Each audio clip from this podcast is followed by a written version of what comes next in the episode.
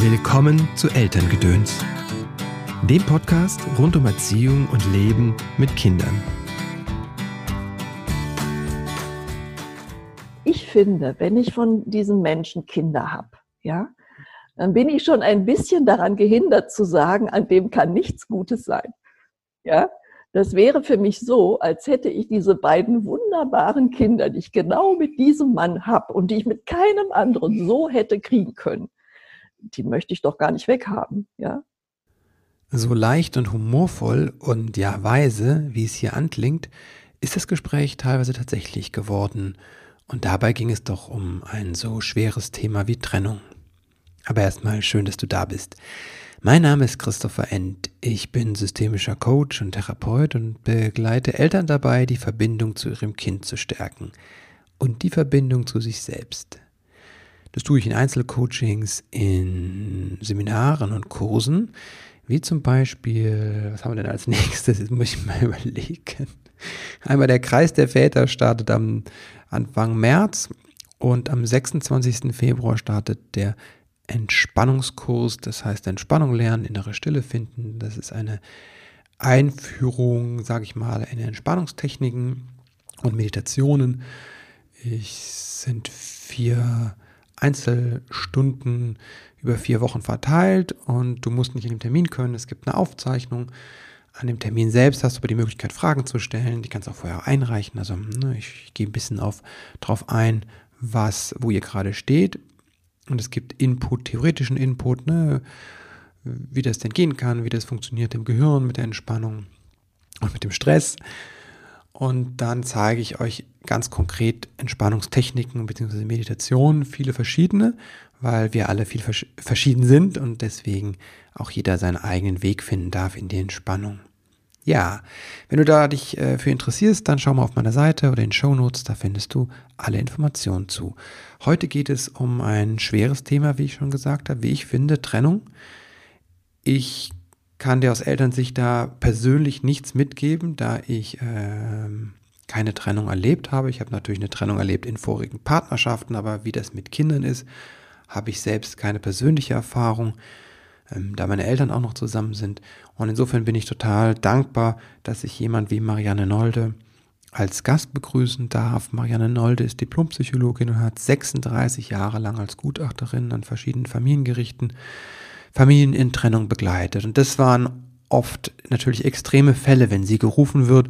Und daraus hat sich auch so ein bisschen dieses, dieser Wunsch entwickelt zu sagen, naja, eigentlich bräuchten die Eltern vorher schon Begleitung. Und daraus ist dieses Buch entstanden, Eltern bleiben nach der Trennung. Und das ist ein ganz berührendes Gespräch geworden und gleichzeitig ganz leicht. Ich finde, ähm, das ist ganz toll, was Marianne macht. Und ja, bildet ihr aber selbst sehr gerne eine Meinung und hört zu, was sie zu sagen und zu teilen hat. Hallo Marianne, herzlich willkommen im Podcast. Ja, danke für die Einladung, Christopher. Ich freue mich. Schön, dass du da bist. Wie bist du dazu gekommen, dein, das Buch zu schreiben, Eltern bleiben nach der Trennung? Was war deine Motivation?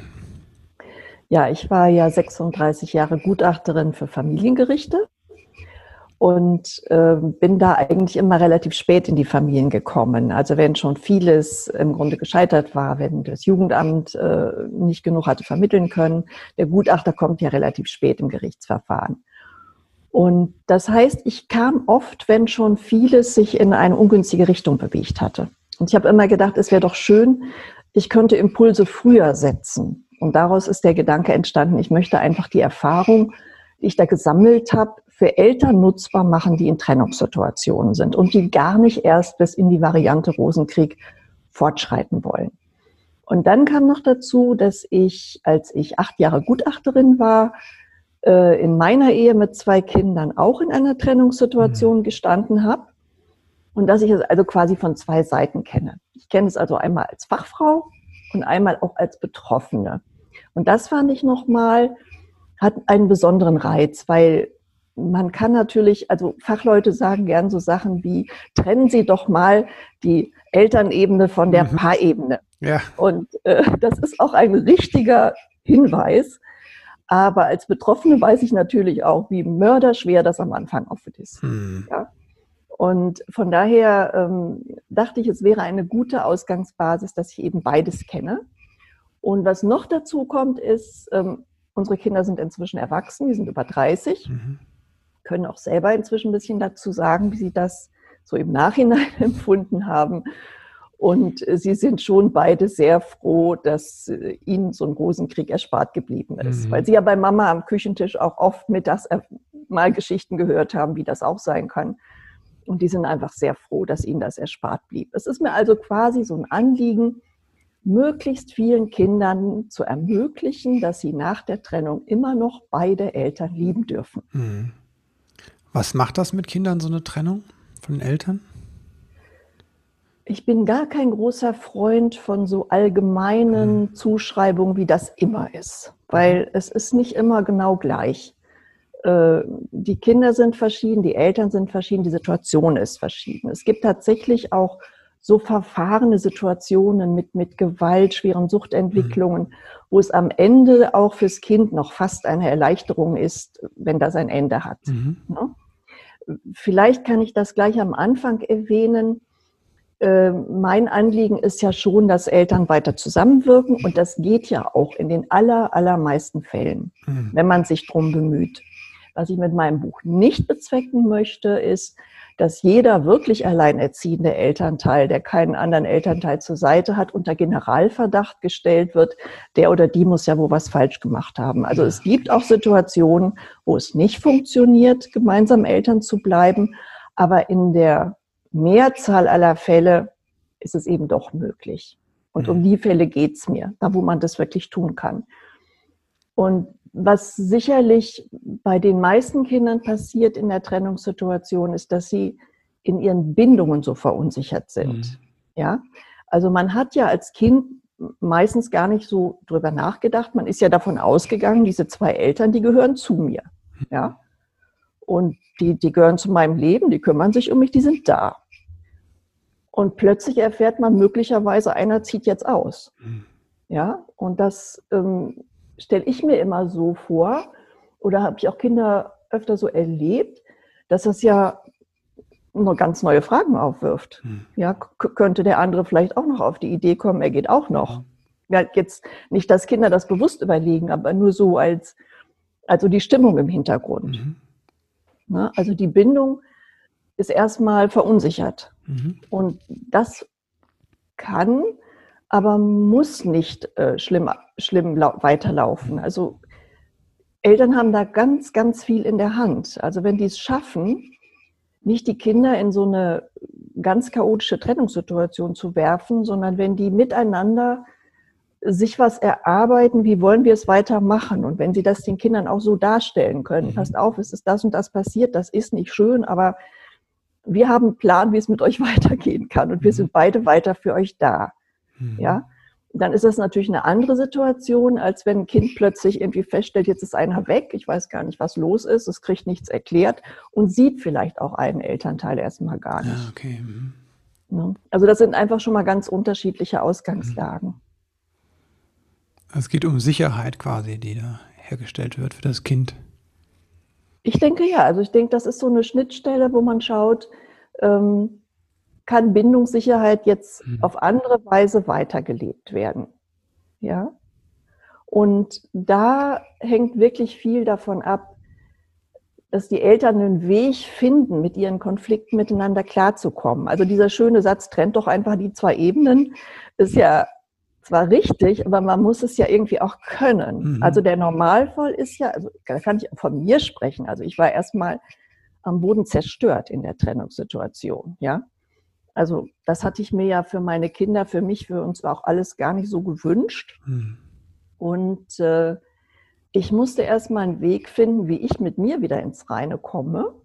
Und ich habe mir dazu zum Beispiel wirklich auch beratende hm. Unterstützung hm. gesucht. Das finde ich eine ganz kluge Sache. Also auch ich als Fachfrau. Ich hm. wusste zwar, die, die, die fachlichen Eckdaten hätte ich gewusst, aber das heißt ja nicht, dass ich jetzt mit meinen Gefühlen ins Reine komme. Mhm. Ne?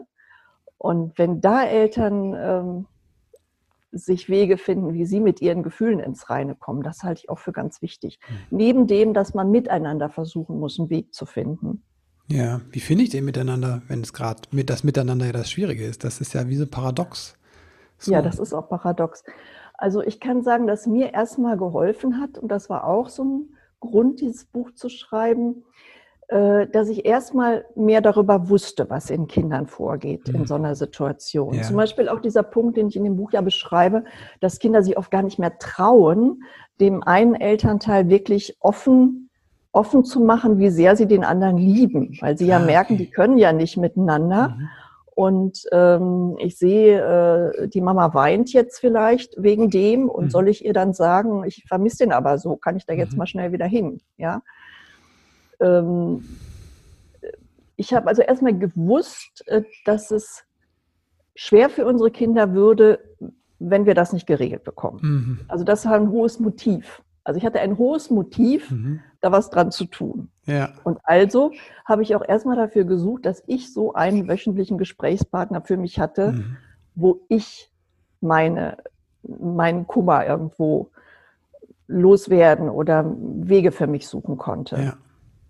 Oder alle zwei Wochen, weiß ich nicht mehr, wie es war. Also ich hatte auf jeden Fall so jemanden. Mhm. Und wenn man es eben zu zweit in dieser Lage erstmal nicht hinbekommt, ist es auch immer gut, sich einen Mediator zu suchen. Mhm. Oder es gibt auch an Beratungsstellen Möglichkeiten, dass Eltern da beraten werden. Nicht jeder hat das Geld für Mediation. Wäre übrigens schön, wenn es die, also das wäre auch noch was, das sollte es beim Familiengericht quasi gratis geben, finde ich, mhm. bevor man den Rosenkrieg anfängt. Ja.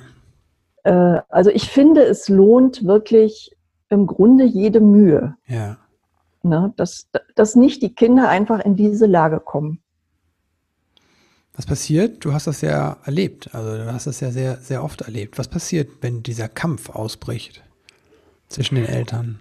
Also wenn der Kampf ausbricht, ist es so, dass die Kinder eigentlich selten nur noch dem anderen Elternteil das zu erkennen geben. Ich hm. mag den noch sehr, ich liebe den, ich ah, okay. brauche den oder die. Mhm. Ja, also es ist eigentlich fast so ein so ein Überlebensmodus. Ja. ja, wenn du jetzt als Kind quasi ähm, erlebt hast, ein Elternteil ist jetzt weg. Ne, ich habe jetzt noch einen. Meistens ist die Mutter, manchmal auch mhm. der Vater gewesen. Also in den früheren Modellen, wo es das Residenzmodell Standard war. Dann will ich ja nicht diese Person jetzt auch noch gegen mich aufbringen. Mhm. Ja, und Kinder nehmen ja auch so instinktiv Rücksicht drauf, wenn sie merken, dass ein Elternteil psychisch ganz schlecht zurecht ist. Dann versuchen die ja auch, den nicht noch zu belasten. Mhm. Ja. Und quasi je mehr ich für mich Raum schaffe, dass ich meine Probleme für mich löse, umso mehr hat mein Kind die Chance, sich auch mit seinem Kummer zu zeigen und anzuvertrauen. Mhm. Und dann ist es eigentlich gar nicht schlimm. Das ist nämlich der Witz. Also Eltern fürchten sich immer so vor der Trauer der Kinder. Mhm. Und ich habe da ganz viel von dieser Familientrauerbegleiterin Mechthild Schröter-Ruhpieper mhm. gelernt. Die liebe ich ja. Ich glaube, du magst die auch, ne? Ja, die war also, schon hier im Podcast auch. auch, ja. Ah ja, okay. Mhm. Äh, die habe ich mal bei der Arbeit kennengelernt. Mhm. Und ich finde das so schön, wie sie das erklärt. Ähm, wenn jetzt quasi sie sterben würde, hat mhm. sie erzählt, und ihre Kinder würden überhaupt nicht traurig sein. Was, was wird das denn aussagen? Mhm. Genauso ist es jetzt, wenn die Eltern sich trennen oder einer ist nicht mehr ständig verfügbar. Ja da muss ich mich doch eigentlich quasi freuen, wenn mein Kind traurig ist. Das heißt, mit den Bindungen ist bis dahin irgendwas richtig gelaufen. Ja. Mhm. Also so herum mal betrachtet. Mhm. Also das ist mir so wichtig. Also ähm, ich habe das Kapitel ja genannt, Ihr Kind darf trauern, Gefühlszombies sind auch keine Lösung. Mhm. Ja, äh, das ist mir wirklich wichtig. Da ist gar nichts falsch gelaufen, wenn das Kind traurig mhm. ist.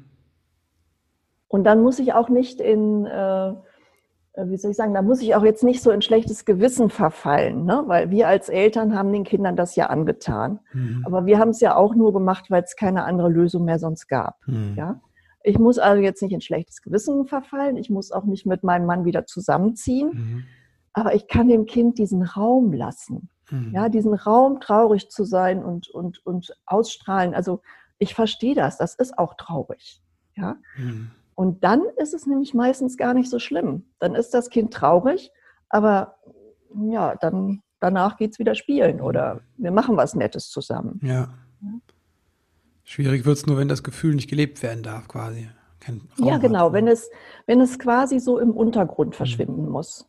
Ne, das ist, und das habe ich auch ganz, ganz oft erlebt, dass die Kinder dann so pflichtschuldig sagten, ähm, ja, ich vermisse den gar nicht. Mhm. Mamas neuer Freund ist sowieso viel netter. Mhm. Ja? Krass, ja. Ähm, ja, Ne? Und manchmal erlebte man dann auch zwei Jahre später, dass man nochmal in die Familie musste und dann gab es diesen netten neuen Freund schon gar nicht mehr. Ne? Mhm. Ne? Aber vielleicht einen anderen, der jetzt auch wieder netter war. Also es waren so Kinder, wo man das Gefühl hat, die verleugnen, die verleugnen ihre Gefühle. Ne? Wobei ich immer auch wieder sagen muss, es gibt wirklich ja auch schlimme Dinge, die mhm. dazu führen, dass ein Kind einen Elternteil auch nicht mehr sehen sollte. Das ja. will ich damit nicht leugnen. Aber daneben gibt es eben die ganzen Kinder, die einfach sich nicht mehr trauen. Mhm. Ich habe manchmal das Gefühl, dass die auch, dass die quasi dann auch das wählen, die Seite, ne? Weil die können ja dann, ja. wenn die, wenn jetzt der eine Teil sagt, der andere Teil ist böse von den Eltern, so, das mhm. gibt es ja auch, wo wirklich so mit Gut und Böse hantiert wird. Ähm, und ich lebe bei einem Teil, dann muss ich mich ja entscheiden. Dann muss ich ja die Sicht übernehmen. Als Kind kann ich ja nicht sagen, ja. naja gut, die Mama hat ja. da jetzt oder Papa hat jetzt da gerade ein Problem. Mhm. Und, äh, aber ich liebe die beide, sondern äh, bin dann so loyal zu der Partei, bei der ich wohne, oder? Dann ja, das ist oft so. Und, und je, sagen wir mal, je weniger, wenn das dann erst in diese, ähm, in diese Dimension annimmt, dass ein Elternteil abgelehnt wird, dass mhm. Kontakte unterbrochen werden, dass die gar nicht mehr bestehen, dann ist natürlich auch immer noch viel mehr Möglichkeit, dass so Kopfkino passiert, ja, mhm. dass man die, die reale Person gar nicht mehr trifft. Ja. Und dann kann man die in seinem Kopf immer schrecklicher machen. Ah, okay. Mhm. Ja, und das ist jetzt nicht, weil das Kind irgendwie äh, böse ist oder so, sondern das finde ich, äh, diese Theorie der kognitiven Dissonanz, mhm. die finde ich ja eigentlich ganz schön. Die habe ich, äh, das ist eine der Theorien, wo ich im Studium nicht wusste, wofür ich die mhm. nochmal brauchen kann. Aber in diesen Trennungssituationen, da finde ich, äh, kann man das wirklich oft sehen. Also natürlich spürt dieses Kind ja, es hat ja bis kürzlich diese Person noch lieb gehabt mhm. und jetzt ne, ist die irgendwie Persona non grata geworden. Und dann habe ich es auf Dauer leichter, wenn ich auch zu der Erkenntnis komme, genau wie mein verbleibender Elternteil und dessen Eltern und dessen Freunde, dass dieser andere Elternteil doch irgendwie nicht viel taucht. Dann ist die Welt wieder rund und in Ordnung. Mhm. Okay. Ja? Und das ist dann das, äh, vielleicht sagst du mal gerade für die Hörer, was kognitive Dissonanz ist. Ja, kognitive Dissonanz. Das ist, wenn, also der Mensch kann es nicht besonders gut leiden, wenn so die einzelnen Teile seines Denkgebäudes nicht zusammenpassen. ne? Ja. Und da macht man sich das schon gerne zusammenpassend. Mhm. Ne, das ist ja auch typisch so in der Trennungssituation. Das habe ich, glaube ich, auch sogar geschrieben. Äh, dass man ja oft lange in so einer Ambivalenzphase ist. Irgendwo, man hat diesen Menschen mal geliebt, der hat ja auch gute Seiten, man, ja. Äh, aber man leidet an bestimmten Dingen, die man miteinander nicht geregelt bekommt. Und irgendwann, wenn dann so der Trennungsentschluss gefallen ist, dann fallen einem plötzlich verstärkt alle diese negativen Seiten ein. Ja? Und das dient dann einfach der Verhinderung von dieser kognitiven Dissonanz im Kopf. Also mhm. jetzt weiß ich endlich, wie gut, dass ich den los bin, mhm. ja, und muss nicht noch mal fünfmal neu überlegen, war okay. aber auch schön, sollen wir es nicht doch noch mal versuchen. Ne? Ja. Das ist einfach so ein im Menschen eingebauter Reflex, würde mhm. ich mal mhm. sagen. Und da sollte man sich auch äh, dann äh, immer mal so ein bisschen hinterfragen, mhm. ob man dem gerade erlegen ist. Ne? Also dieses Beispiel mit der rosa-roten und der schwarz verspiegelten Brille. Also wenn ich da frisch verliebt bin, mhm. rosa-rot, ich mhm. nur noch Gutes, vielleicht sagen fünf Freunde schon, hast du dir das denn genau überlegt? Und das ist aber doch da und da komisch. Und mhm. äh, hinterher ist quasi das Gegenteil, also da ist praktisch so die Schattenseiten sind ausgeblendet und hinterher ist quasi so das Gegenteil. Du siehst dann nur noch die Schattenseiten mhm. und bestätigst, ja, der war wirklich nicht der Richtige oder die. Wie gehe ich denn da damit um? Ne? Also, wenn das so ein Reflex ist, dass dann da die negativen Projektionen reinschießen, was zwar vielleicht hilfreich ist, um meine Entscheidung zu untermauern mir gegenüber, aber ungünstig, wenn ich mit dem Menschen ja zusammen meine Kinder weitererziehen möchte. Ja, da finde ich, Wissen hilft. Ich finde, mhm. das hilft schon mal, das zu wissen. Ah, okay. Ja, dass das so funktioniert. Mhm. Und dass ich deshalb mich da einfach mal hinterfragen kann.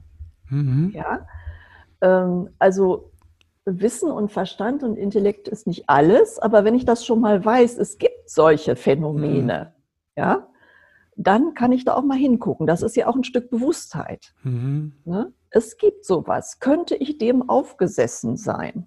Hm. Ne? Und wie gesagt, wenn man einen äh, professionellen Gesprächspartner hat, der einem auch nochmal zusätzlich auf die Sprünge hilft, das kann auch helfen. Mhm. Es gibt aber auch ähm, es gibt aber auch schon mal ähm, etwas weisere Freunde, Elternteile oder sonstige Menschen, die nicht nur immer sagen, ach, du bist aber auch arm dran. Mhm. Ja, also ich, ich würde fast vor denen warnen, die immer nur sagen, haben wir dir immer schon gesagt, mhm. der oder die war doch sowieso nie für dich richtig, du bist super, der oder die eben das Gegenteil. Äh, da würde ich nicht so gern drauf hören. Also irgendwie untermauert es ja auch das eigene Selbstwert, wenn ich mich trenne und dann sage, der war der totale Versager, weil wieso ja. habe ich den dann gewählt eigentlich? Ne? Also dann. Richtig, das ist nämlich, genau. ich ja mir selbst irgendwie einen Teil ab meines Lebens oder so. Ja, das hat, finde ich auch, das hat mehrere Seiten. Also das erste ist, finde ich schön, dass du das erwähnst. Das erste ist, ich finde, wenn ich von diesen Menschen mhm. Kinder habe, ja, mhm, wow, dann bin ich schon ein bisschen daran gehindert zu sagen, an dem kann nichts Gutes sein. Ja. Ja. Das wäre für mich so, als hätte ich diese beiden wunderbaren Kinder, die ich genau mit mhm. diesem Mann habe und die ich mit keinem anderen so hätte kriegen können. Die möchte ich doch gar nicht weghaben. Wow. Ja. Also das ist doch, äh, ne? ich hätte bestimmt auch mit meinem jetzigen Mann, ich war noch jung genug, mit dem hätte ich vielleicht auch tolle Kinder bekommen können. Aber die, die ich da habe, die finde ich schon sehr toll, ja. Und äh, spürt man auch deine, also ich spüre jetzt deine Dankbarkeit gerade da. Ja, total. Hm. Total. Und das ist so ein Punkt, ähm, das geht immer noch, selbst wenn der ganz viel ah, okay. falsch gemacht hat oder die. Ne? Es ist immer noch die Person, mit der du genau diese Kinder kriegen konntest. Mhm. Zumindest das hat er schon mal gut gemacht. Mhm. Ne? Oder die. Mhm.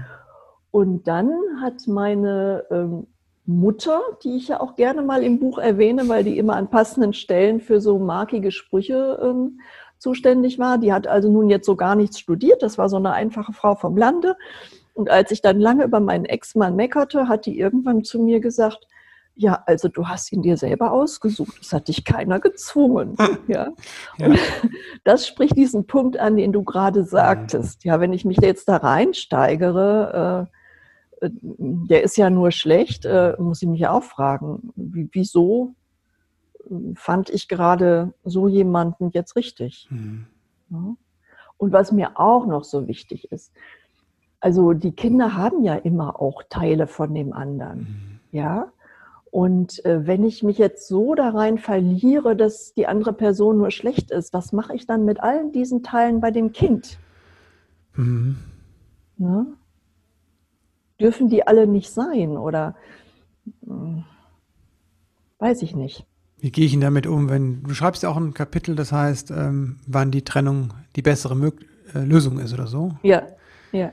Und es gibt ja dann auch solche Dinge, wo man dann auch von der Behörde, behördliche Seite sagt, nee, das ist besser, wenn da kein Kontakt mehr ist, weil einfach so viel Verletzung im Raum ist und so viel Gefahr vielleicht auch. Mhm. Wie gehe ich denn damit um? Also wenn wirklich Gefahr im Raum ist, also äh, mhm. Gewalt, mhm. sexueller Missbrauch, äh, schwerste ja. Vernachlässigung, mhm. ja. Wenn ich nicht weiß, wenn ich mein Kind zur Mutter gehen lasse, ob es da überhaupt was zu essen ja. kriegt oder ob sie im, äh, äh, beim Versuch, Drogen zu kaufen, zwischendurch vergisst, dass das Kind da noch ist oder so, dann kann ich es nicht dahin geben. Ja. Das ist ganz klar. Ja. Oder wenn ich weiß, äh, da hat sexueller Missbrauch mhm. stattgefunden, dann werde ich nicht sagen, dann ähm, gehen jetzt Wochenendbesuche oder so. Ja.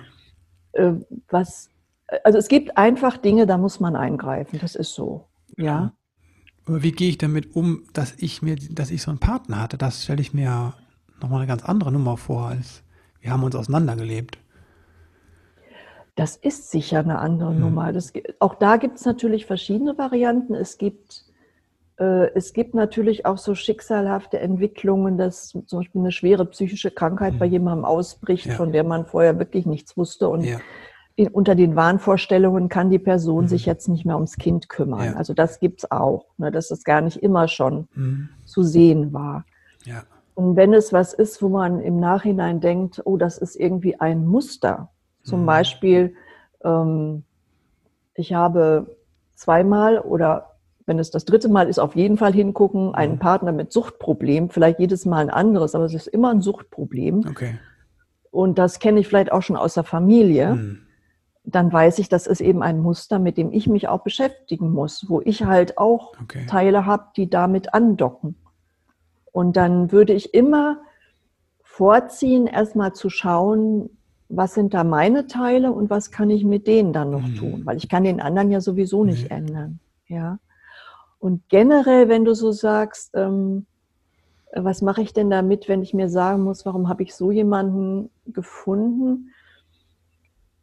Generell bin ich ja dafür, dass wir ein bisschen gnädiger mit uns sind, als wir so im Allgemeinen sind. Mhm. Ne? Also nicht, dass, nicht, dass ich da so, ähm, wie soll ich sagen, ähm, das muss ich auch für mich immer wieder mhm. erarbeiten, dieses gnädig sein. Ich ja. bin da nicht so ein Naturtalent drin. Mhm. Ja. Aber je älter ich werde, umso mehr scheint mir, es wäre doch klug, man würde einfach gnädiger mit mhm. sich umgehen. Na, jeder hat doch irgendwie Sachen in seinem Leben, wo er denkt, dass, mein Gott. Das muss nicht in der Biografie auftauchen, ein Nachruf. müsste, müsste ich nicht nochmal machen, ist aber so. Ja. ich kenne niemanden, der sowas nicht hat. Mhm. Und wenn wir es doch eh alle haben, dann mhm. können wir doch damit auch leben. Ja. Und dieses etwas gnädiger mit sich sein, macht es vielleicht auch leichter, mit dem anderen ein bisschen gnädiger zu sein. Hm. Ah, okay. Hm. Weißt du? Also wenn ich dann sage, okay, gut, weshalb habe ich mir jetzt hier den Alkoholiker angelacht? Äh, und vielleicht geht es auch gar nicht darum, dieses Warum, ne? Das kommt mir jetzt gerade, wenn ich darüber rede. Ja. Ich frage, ich dann immer zu meinen Kindern sagen, ich beantworte keine Warum-Fragen. Also zumindest nicht ja. diese, diese, warum hast du das getan? Ich so, Emma, ja. keine Ahnung, was. Als ob alles, von was ich mache, irgendwie vernunftgesteuert ist, ne? Und bewusst. Genau. Ist es ja eh nicht. Ja, ja. Äh, genau. Vielleicht ist es dann eher wirklich hilfreich, da zu bleiben, wie du sagst, ne? Was macht es eigentlich gerade mit mir? Wo stehe ich? Wie komme ich, ne? Und ja, wie komme ich, wie kann ich damit umgehen, als zu sagen, warum? Dann haue ich mir nochmal mit der Schippe auf den Kopf. Ja, Genau, Na, das ist sowieso ja. Auch gewesen. Ne? Mhm. Also man kann höchstens gucken. Ich denke, wir haben ja alle unsere Schattenanteile und damit sich die anzugucken, statt sich immer nur schrecklich davor zu fürchten, mhm. finde ich klug. Ja, okay. Mhm. Ja, ne? wir haben sie ja eh alle. ja, sie eh alle. Ne?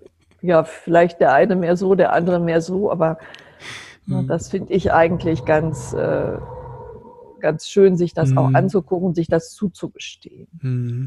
Okay, die Schattenanteile sich zuzugestehen, ja. Mhm. Ja, die man sowieso hat. Damit meine ich nicht, die zu pflegen und zu mhm. sagen, ja, wenn ich jetzt Lust habe, haue ich dem nächsten dann auch wieder auf den Kopf, sondern ja. äh, das meinte ich jetzt nicht, aber mhm. das hast du sich ja schon richtig verstanden. Ja, ja, genau. Was sind noch so typische Fallen, die wir, wenn wir uns trennen, als Eltern vielleicht vermeiden können, dürfen? Oh ja, da fällt mir als erstes äh, die ein, äh, gut, dass du das ansprichst ähm, als Gutachterin war ja einer meiner Jobs, den Wunsch des Kindes zu ergründen. Ja. Der Wunsch des Kindes ist ja auch so eine, ich sag mal fast eine heilige Kuh mhm. an dieser Stelle, aber mit Vorsicht zu betrachten. Mhm. Ja. Ähm, ich würde Eltern, die sich trennen, immer raten, das sage ich jetzt ausnahmsweise mal immer, ne, mhm. ne, wo ich doch sonst immer so dagegen bin, äh, wirklich erst gemeinsam zu gucken, wie können wir das Leben als getrennte Familie gestalten, zu was mhm. sind wir in der Lage, was können wir uns vorstellen, wie könnte das sein und das den Kindern so überbringen. Ne? Wir Eltern, ne, wir trennen uns mhm. und wir stellen uns das jetzt so und so vor. Und dann werden die meisten Kinder erstmal sehr erleichtert sein, dass sie nicht gefragt werden, und wo möchtest du jetzt bleiben, bei Mama oder bei Papa? Okay ja, weil diese, dieses Fragen nach dem Wunsch des Kindes, das hat so viele Nachteile. Mhm. Ich meine damit nicht, äh, dass man die Kinder übergeht. Mhm. Ja, wenn die Eltern jetzt was zusammen rausgefunden haben und ein Kind sagt, oh, das möchte ich aber jetzt gar nicht, mhm. dann muss man sich damit auseinandersetzen mhm. und irgendwas anderes finden. Ja, aber äh, das anpassen, aber nicht von vornherein in der Trennungssituation, wo die Kinder in ihren Bindungen jetzt eh etwas mhm. irritiert sind, noch von ihnen sozusagen verlangen und jetzt löst ihr mal, wie es weitergeht. Das ist auch krass, ne? Die Kinder sollen ja, dann lösen das, was sie gar nicht eingebrockt haben, ja. Ja, also ich übertreibe es jetzt. Ja, mal. ja, ja, nee, Und äh, dann Weise. gehört eben dazu auch noch, dass Kinder, egal wie alt die jetzt sind, die Eltern haben natürlich mehr Einblick, hm. über viele Dinge, die man dabei eben auch überlegen muss, den Überblick nicht haben. Hm. Also wie viel Geld brauchen wir, wer kann wie viel verdienen, hm. äh, ne, was, was ist überhaupt möglich. Also Kinder können sich ja irgendwas wünschen, was gar nicht umsetzbar ist von den Eltern. Ne?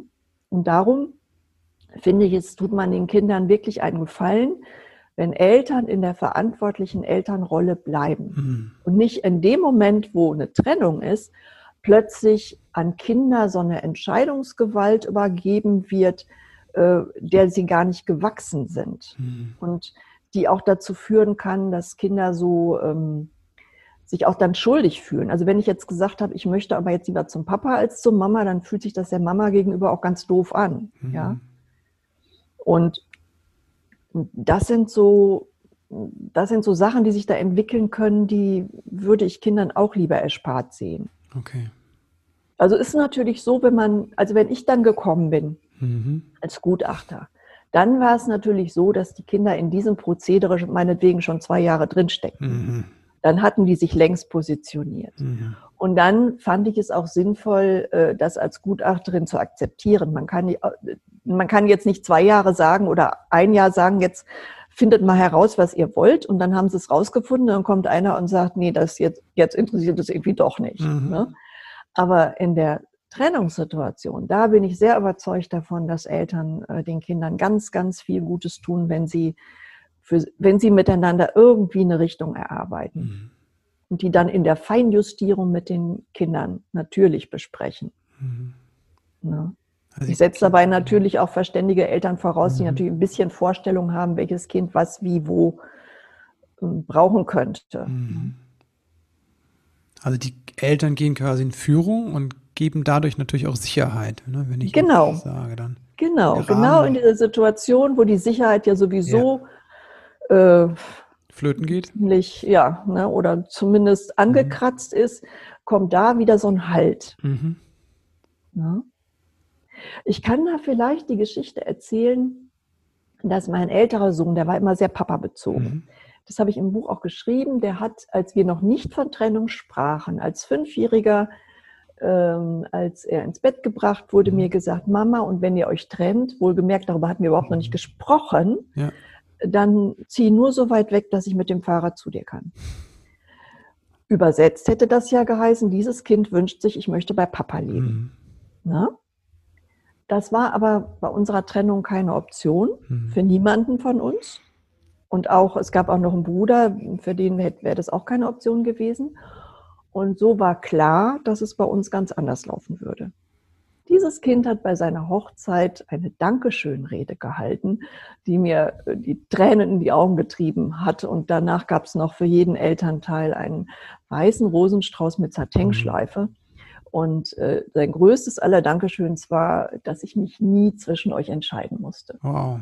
Hm. So von der Leinwand herunter, die hatten einen Film gedreht, das Brautpaar, das hm. war also Gänsehaut, ja. Hm.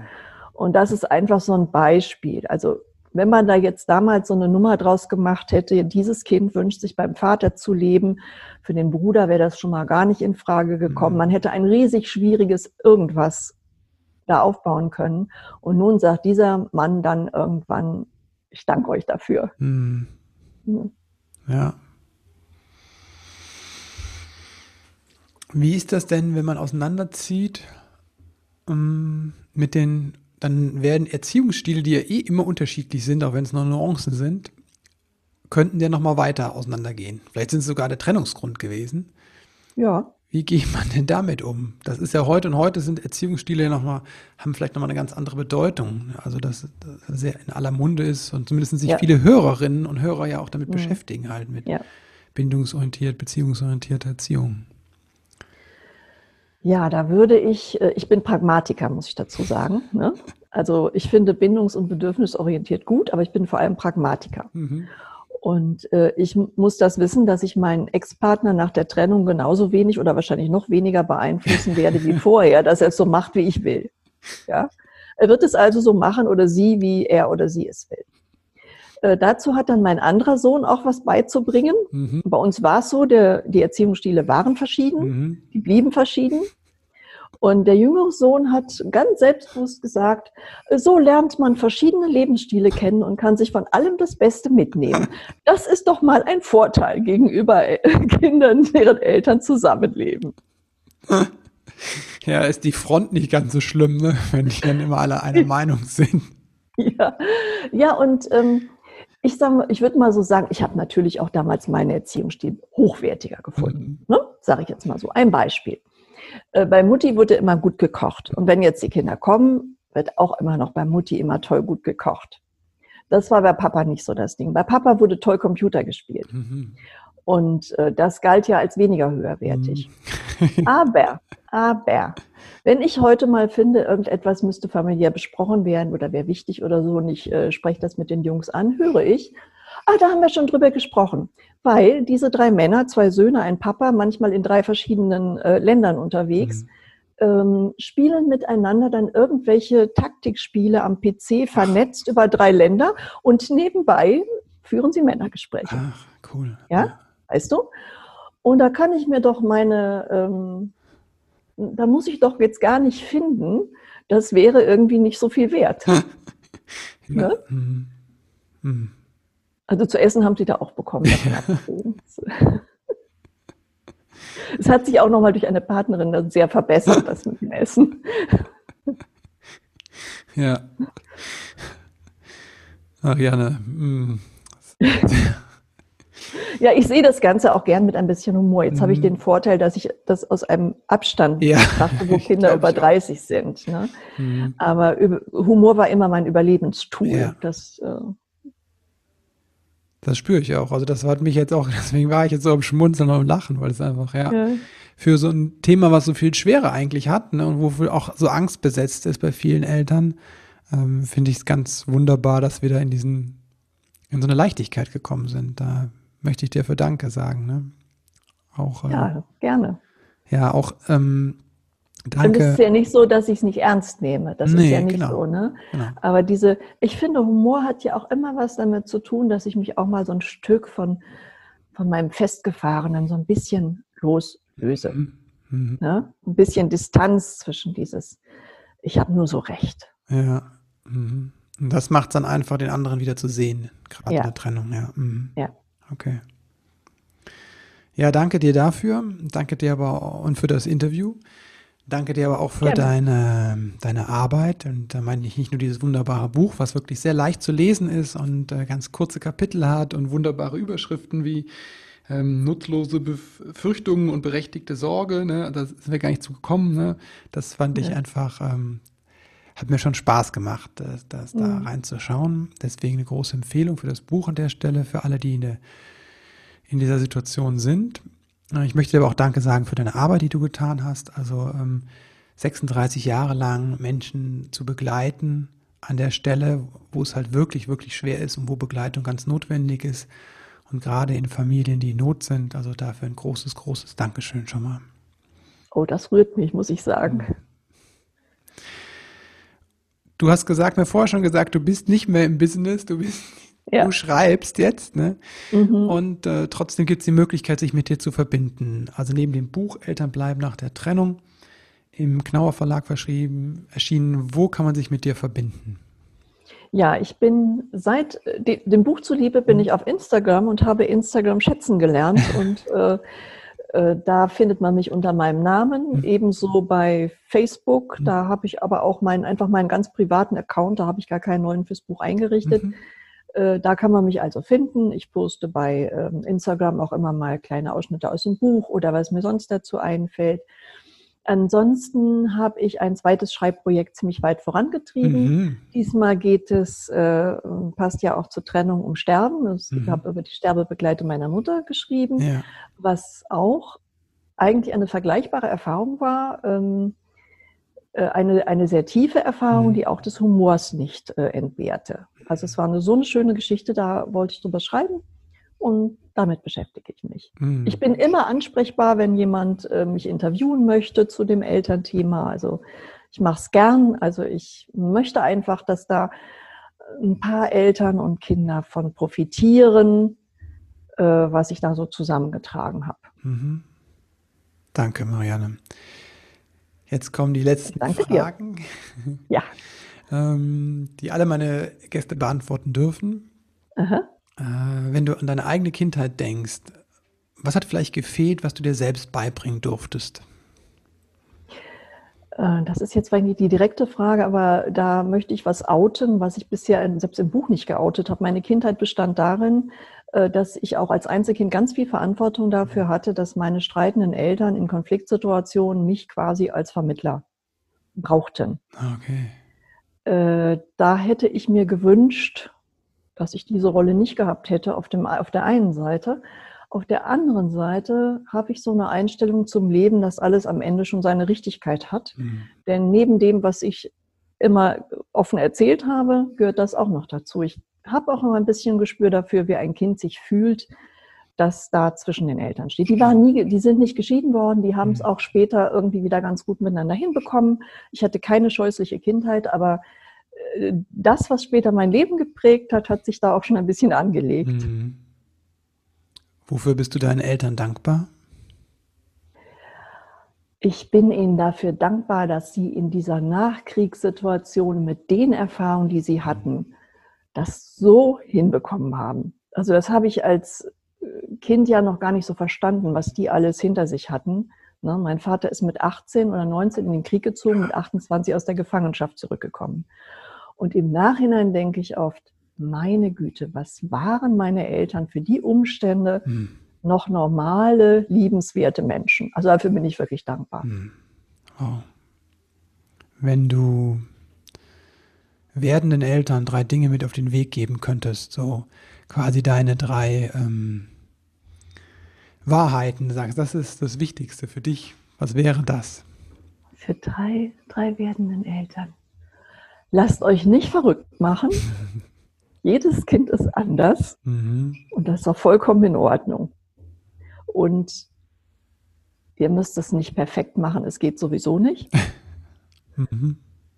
Macht das Beste draus. Es ist einfach eine schöne Zeit. Mhm. Danke, Marianne. Das fand ich ein echtes Geschenk, dieses Gespräch über dieses schwere Thema.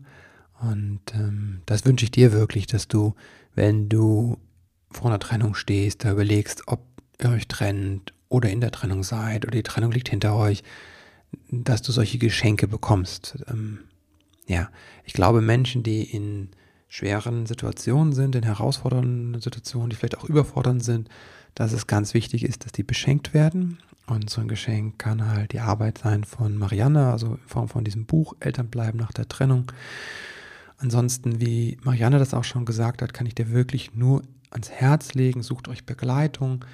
Es gibt so wundervolle Menschen da draußen. Ne? Da kannst du auch zu mir kommen, aber ich kann auch Leute, ich bin jetzt kein ausgebildeter Mediator, ich begleite manchmal trotzdem Paare in solchen Fragen, aber ich habe auch Menschen an der Hand, die, ähm, wie die liebe Yvonne, die ausgebildete, zertifizierte Mediatorin ist und Therapeutin. Genau, nehmt euch einfach gemeinsam jemand, der euch begleitet oder nehmt ihr alleine jemanden, wenn die Trennung ähm, schon vollzogen ist. Das ist einfach unglaublich stabilisierend und wenn du aus der Partnerschaft halt rausgehst in dieses Alleine sein, was erstmal da ist, kann das einfach sehr, sehr viel sein und sehr groß sein. Und was ich dir sagen will, ist, du musst es nicht alleine halten, ja. Nimm dir, such dir wirklich Unterstützung im Außen. Und das sind Menschen, die uns erstmal ähm, Halt geben. Das ist nicht nur bei kleinen Kindern so, dass die Halt brauchen im Außen, die Koregulation, sondern das brauchen wir in Krisensituationen auch. Ne? Wir sind soziale Wesen und das tut uns so gut, wenn da jemand ist. Das, das kann ich dir aus meiner Erfahrung auch sagen. Auch ich habe Krisen erlebt. Und was mir rausgeholfen hat, war damals, ich hatte eine, eine heftige Krise Ende des Studiums.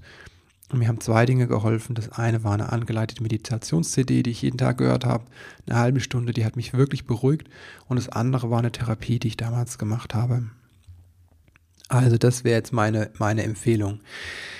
Ja, wenn du was zum Beruhigen brauchst oder sagst, okay, ich bin nicht in der Trennung oder keine Ahnung was, ich brauche trotzdem ähm, ein Weg, um aus meinem Stress runterzukommen, weil ich einfach am Anschlag bin oder du möchtest da dem vorbauen, dann komm sehr gerne in den Entspannungskurs. Also genau heißt der Entspannung lehren, lernen, innere Stille finden, weil wir mit Meditation unter anderem arbeiten, aber auch mit Übungen zum Entspannen. Und es gibt, wie gesagt, noch viel theoretischen Input und es gibt die FAQs, also Möglichkeiten, einfach Fragen zu stellen und ich antworte. Und wir schauen gemeinsam ein bisschen nach einer Lösung. Das ist wirklich ein ganz ähm, wunderbares Format, finde ich. Ist auch relativ leicht. Ne? Wir gehen jetzt nicht in die Schmerzpunkte rein, sondern es geht darum, dir was zu zeigen, wie du eher mehr ähm, Ruhe und mehr in deine Kraft kommst aus dieser Ruhe. Der Kreis der Väter hingegen, der hat durchaus auch ein bisschen Power drin. Das ist nochmal, da gehen wir schon durchaus auch an die Punkte, wo es vielleicht nicht so angenehm ist und gucken uns die an.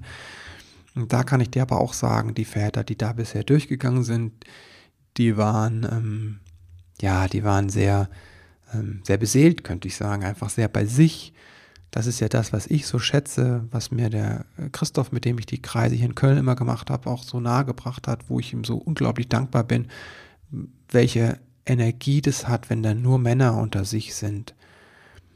Und auch wenn die dann die Hosen runterlassen und sagen, wie es ihnen wirklich geht,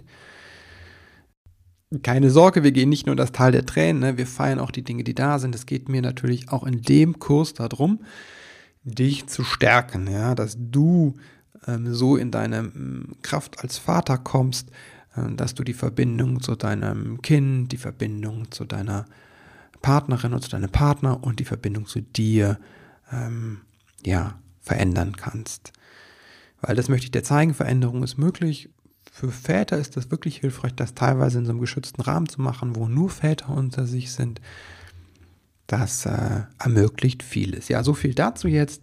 Jetzt bleibt mir nur dir Danke zu sagen dafür, dass du eingeschaltet hast, weil das mir einfach zeigt, dass du etwas verändern möchtest, dass du sehr offen bist im Leben mit deinem Kind und das bedeutet mir so unglaublich viel, weil mir die Kinder so am Herzen liegen. Dafür dir ein großes Dankeschön und jetzt dir einen tollen Tag. Bis bald.